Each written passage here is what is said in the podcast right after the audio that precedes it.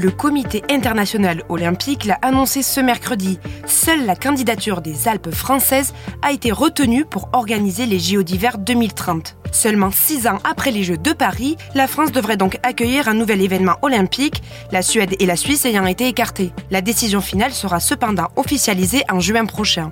Mais alors, on peut se demander pourquoi la France est une candidate crédible pour organiser ces Jeux. On pose la question à Julien Richard, journaliste RMC Sport. Alors, il y a plusieurs éléments qui ont fait la différence. L'expérience, déjà, de l'organisation des Jeux de Paris en 2024. Euh, le CIO est très satisfait de la façon dont il avance, dont il travaille avec les équipes de Paris 2024 et avec l'État français.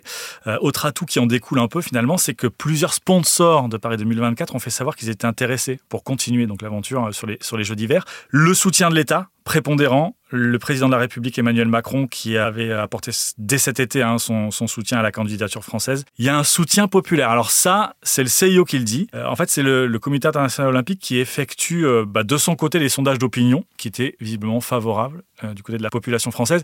Ce qui va dans le sens de la candidature française sur ce point peut-être qui rejoint aussi le soutien populaire, c'est qu'il fallait passer par un référendum en Suède et des votations cantonales en Suisse. Euh, la Suisse, c'est d'ailleurs euh, là où est implanté le, siège du, du CIO. C'est en tout cas le succès d'une candidature Express, il faut se souvenir quand même qu'à la base, il y avait même deux potentiels dossiers français qui ont su se regrouper autour des deux régions, hein, Auvergne-Rhône-Alpes et PACA, sous l'impulsion depuis l'été dernier, ça c'est important, du nouveau président du comité olympique et sportif français, David Lapartien, qui lui-même est membre du CIO. Euh, dossier montré très rapidement. Il n'y a d'ailleurs à cette heure pas de structure, pas de comité d'organisation. Ça va être l'un des premiers chantiers rapides pour cette candidature française. Et est-ce que l'on connaît le site sur lequel sont prévus les Jeux? Alors ce seront des jeux euh, des Alpes françaises. C'est comme ça que la candidature a été portée, euh, basée sur des sites qui sont à 95% déjà existants. Euh, on peut prendre les exemples des différents pôles. Hein. Il y a le, pôle ski alpin à Courchevel, Méribel, Val d'Isère. Ce sont des, villes, des stations qui ont l'habitude d'organiser des étapes de Coupe du Monde, voire même l'hiver dernier les championnats du monde. Le pôle biathlon au Grand Bornand, là aussi grande expérience en termes d'organisation avec l'étape de Coupe du Monde qui remporte un vrai succès populaire. Les épreuves de snowboard et de freestyle dans le Briançonnais, un village olympique basé à Nice avec le pôle glisse aussi dans, dans la ville de Nice. Euh, les épreuves de, patinage. D'ailleurs, il faudra construire une patinoire. Hein. Ça va être l'un des seuls chantiers finalement, des nouveaux sites de cette candidature.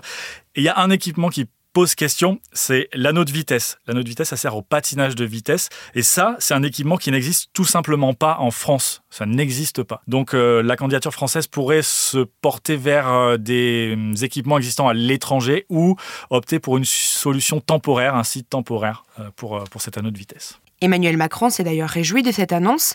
Il a même déclaré que ces jeux allaient faire rayonner la France, mais d'autres personnes protestent le projet. Oui, euh, on pense euh, à, certains élus de, des régions concernées qui reprochent bah, une candidature qui a été lancée très vite, on l'a dit, euh, très rapidement, et sans qu'il y ait eu beaucoup de discussions. il y a certaines infrastructures qui, par exemple, seraient pas forcément adaptées au, gigantisme, entre guillemets, des jeux. On pense à la Clusa.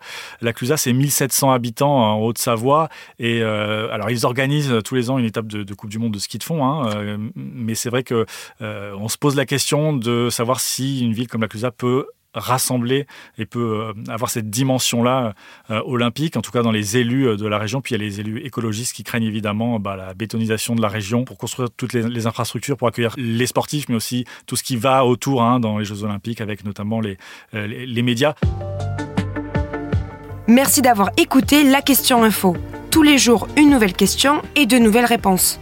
Vous pouvez retrouver tous nos épisodes sur bfmtv.com et l'ensemble des plateformes d'écoute.